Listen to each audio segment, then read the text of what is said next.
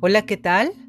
Les saluda Mayra Niño Zúñiga en nuestro programa Entre Saberes, Decires y Haceres. Nos encontramos transmitiendo en vivo hoy, viernes 11 de marzo, regresando de la marcha, de la huelga, de la sacudida que ha vivido el mundo después de dos años de pandemia de no salir a marchar en el marco del 8M. ¿Cómo les fue? Espero que muy bien y que la marcha no solamente haya sido hacia afuera, sino también en decisiones hacia nuestro propio territorio cuerpo.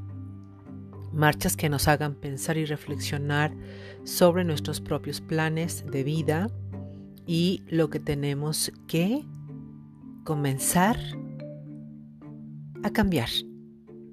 Después del 9M, donde se hace una reflexión en el un día sin nosotras, también es importante eh, empezar a visibilizar cómo las masculinidades empiezan a dialogar entre ellas para hacer de esta humanidad una apuesta en escena diferente.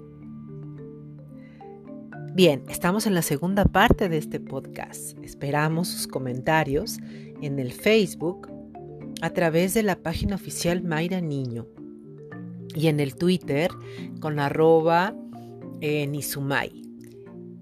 También en Instagram es Mayra Nino72 y todos estos eh, espacios virtuales acompañados con el hashtag entre saberes, decires y haceres. Les agradecemos muchísimo a todas las personas que nos siguen, que nos escuchan los viernes, el fin de semana, que eh, tengamos nuestras estadísticas reflejadas en cuanto a su audiencia, audiencia. A través de Spotify y de Anchor vemos que nos escuchan y nos da muchísima alegría, porque este es un trabajo de investigación que eh, cada día toma más fortaleza y que justamente eh, lo hacemos eh, con una convicción increíble. Queremos decirles que este programa, eh, desde una mirada feminista, está revisando las historias de dos heroínas de la América Latina, que es la Leona Vicario y la Manuela Sáenz, que son legados de saber y de poder. Pero también las situamos como claves de interpretación de la propia historia que hemos pasado todas que lo repetimos en cada podcast, ¿no? Estas historias de dominación, subordinación, de jerarquización, de estructuración, ¿no? En los espacios públicos y privados y en los diferentes contextos en donde nos situamos. En los trabajos, en el transporte público, con las amistades, en las relaciones de pareja, en las relaciones familiares, en todos estos espacios hay sesgos de eh, sumisión, dominación, ejercicio de poder, que eh, de repente hacen que se muestren rebeldías en cuerpos femeninos porque están tomando el ejercicio del poder de sí y que también eh, pueden ser muestras muy significativas de esta reivindicación femenina para nuevas prácticas políticas, pero también eh, prácticas espirituales y de alta intelectualidad del presente. El caso es el tema de los mensajes secretos en las cartas escritas por Leona. El pasado programa, bueno, tuvimos oportunidad de hablar de Leona todo el programa y fue fascinante. Ahora vamos a retomar a la Manuela, Manuela Sáenz, eh, este programa es la segunda parte que dice los mensajes secretos en las cartas escritas por Leona Vicario y Manuela Sáenz, códigos y firmas directas. La escritura como forma de libertad, pero también la escritura como el costo de la misma. Eh, tenemos eh, claro en este segundo episodio que la pluma la intelectualidad de las mujeres en los movimientos independentistas no solamente contribuían a eh, liberar pensamientos ni acompañar aquellas armas de fuego, sino también fueron letras situadas en hechos de emancipación.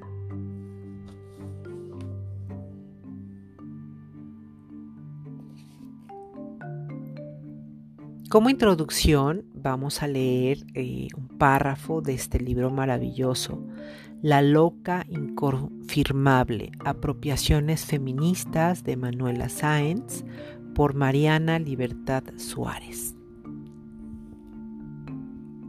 Es un primer párrafo del prólogo. Se le dice Manuelita Sáenz, un nombre muy grande como para vestirse de un diminutivo al que sin embargo no le falta razón, pues estuvo y aún permanece estrujado entre el de Bolívar, San Martín Suerte y otros tantos próceres. Y prócer es un sustantivo masculino. Sin embargo, su vida, la verdad, esa verdad de las gestas en las cuales participó y de las que fue protagonista, han sido un campo de enorme disputa. Abundan generalidades. Se dice que si fue el amante de Bolívar, que si acabó sus días desterrada, que si tuvo que vender bordados y dulces, que su cuerpo aguerrido, defensor de los ideales del libertador, fue vencido por la difteria y no por las balas, ni tampoco por un juicio sumario y sin corte. La condenaron al odio perpetuo por adúltera, por audaz, por mujer, por loca. Y se dice que todas sus posesiones fueron incineradas para evitar el contagio. Claro, incluyendo las cartas de amor de Bolívar. Y que su cuerpo, sepultado en una fosa común, todavía llevaba atravesada en la garganta su célebre oración. Vivo adoré a Bolívar. Muerto, lo venero. En este programa vamos a tener nuevamente este ejercicio de polifonía de voces a la distancia y vamos a escuchar eh, unas palabras, una narrativa de una investigadora que eh, fue autora del libro Manuela Sáenz, La heroína olvidada, que es eh, Linda eh, Lema Tucker. Y la vamos a escuchar porque justamente es importante situar que estas mujeres del siglo XIX no solamente ocupaban las cartas para estos actos y hechos libertarios, sino también los diarios. Y en sus diarios, ¿no? La escritura se convirtió en una oportunidad que revelaba y también develaba, ¿no? Situaciones de contexto, no solamente en lo público, sino también en lo privado, en lo íntimo y justamente eh, en esta relectura, en esta manera de traerlas a, la, a lo contemporáneo, pues nos damos cuenta que ahora el uso de algunos eh, diarios digitales, como puede ser las plataformas que nos recuerdan todo el tiempo lo que hemos hecho años atrás, como es el tema del Facebook, también tienen narrativas, ¿no? que va de lo privado a lo público y que nos sitúan también a veces en hechos libertarios o a, veces también en hechos condenatorios. Pero bueno, vamos a escuchar a eh, Linda Lema Turker y su narrativa sobre la Manuela Sáenz. Una mujer insumisa, una mujer eh, rebelde, contestataria, un soldado una mujer fuera de tiempo.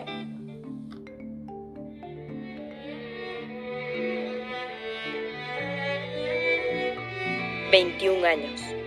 Una vida arreglada por mi padre, un noble español recaudador de diezmos de la Real Audiencia de Quito.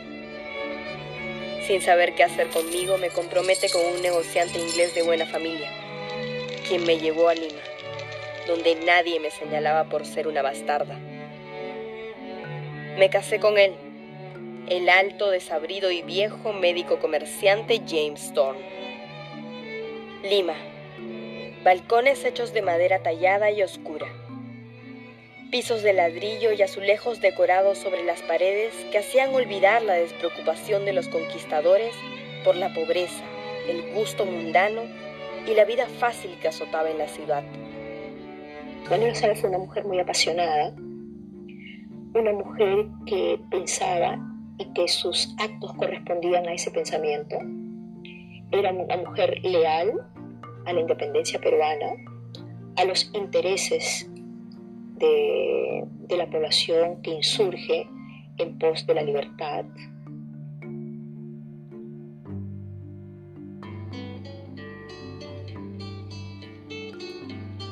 Patriotas, somos más de 100 mujeres sigilosas detrás de las puertas de los realistas. Y es que estamos con ustedes, con sus ideas y con su lucha. Porque en esta contienda participamos todos y todas. Estoy dispuesta a batallar. No tengo miedo. Quiero ser parte de esta causa. James piensa que no es el lugar de una mujer, pero me niego. Me niego rotundamente a ser indiferente ante el país que me necesita. San Martín piensa que las mujeres que luchan por la causa deben ser reconocidas. Así que desde ahora, toda mujer que haya contribuido con la independencia será condecorada como caballeresa del sol, el honor más grande de mi vida no solamente fue una observadora, sino que fue un partícipe en estos actos de, libertad, en estos actos emancipatorios. Estoy hablando, bueno, de 1820, de, en esta época, ¿no? este periodo, ¿no? Sin embargo, hay un hombre del que he escuchado y el cual anhelé conocer siempre. Un hombre que ha luchado toda su vida por esta causa a la que yo también he servido fervientemente. Sí, hablo de Bolívar, Simón Bolívar.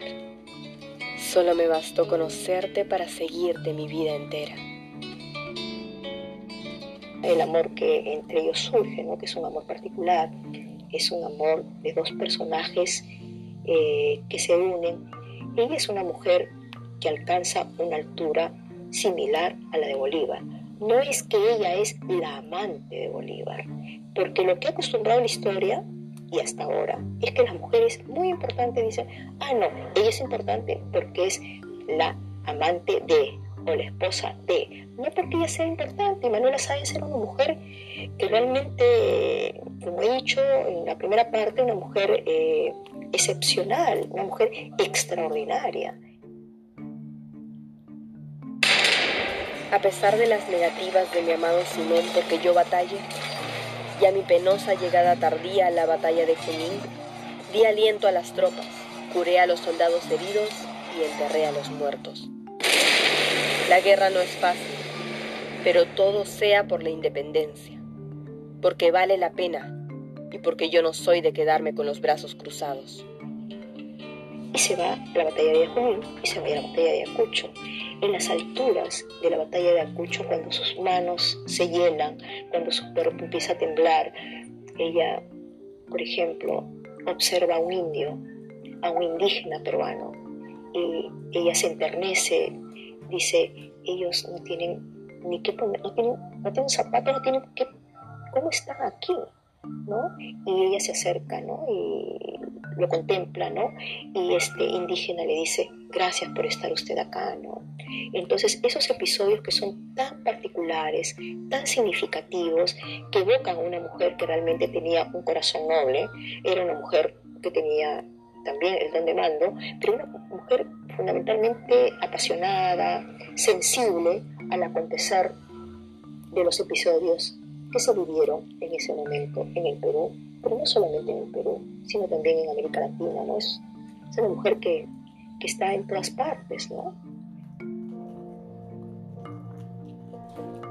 Han tratado de asesinarlo varias veces y en su estado más débil. Cobardes. Maldigo a Santander y sus traiciones por condenar a un hombre que solo lucha por sus ideales. Mi amado Bolívar, no merecías tal traición ni terminar así tus días. Manuela Sáenz llega a tocar el cielo y también la miseria, el dolor. Y ella, cuando tanto Colombia se niega a que ella permanezca en su país luego de la muerte de Bolívar y llega a Colombia y la, rechazan. Cuando llega eh, en Colombia, Francisco Paula Santander y en Quito, el presidente eh, Vicente Rocafuerte, ¿no? Entonces, eh, ella se ve en la circunstancia de llegar al, puerto ballenero de Paita, donde existían solamente 300 habitantes, donde realmente los mosquitos y las casas de caña eran terribles. En esas condiciones, la libertadora y el libertador, el gran personaje histórico, llega realmente a vivir la pobreza más terrible, más dramática.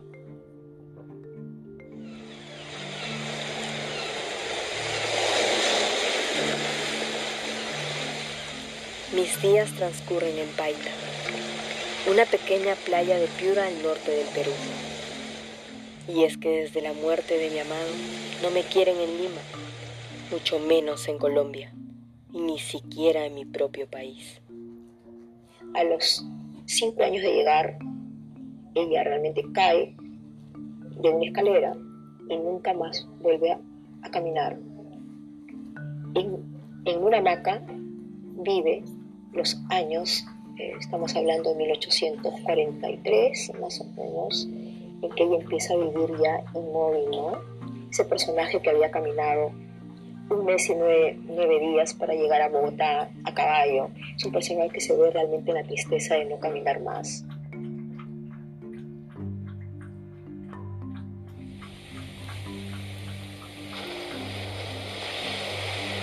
Ahora paso el tiempo en una máquina sin poder mover, sin poder vivir, observando el mar.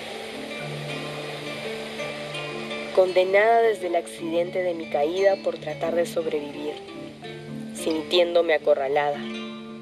¿Es esta la recompensa por los que luchan por la libertad? Olvidada por el tiempo y la distancia. Incluso ahora no cambiaría nada. Lo que viví y lo que vi es la vida que escogí la vida por la que luché. Cuando está en Paita, la gente sabe que Manuela Sáenz, este personaje enorme, está ahí y muchos escritores y personajes políticos llegan a saber de ella. ¿Quién era esa mujer? ¿Cómo era esa mujer?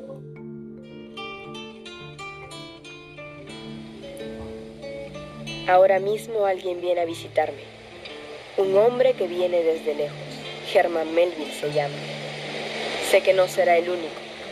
Él quiere oír una buena historia para inspirar su novela. Y bueno, yo sé contar buenas historias. Y aquí comienza una.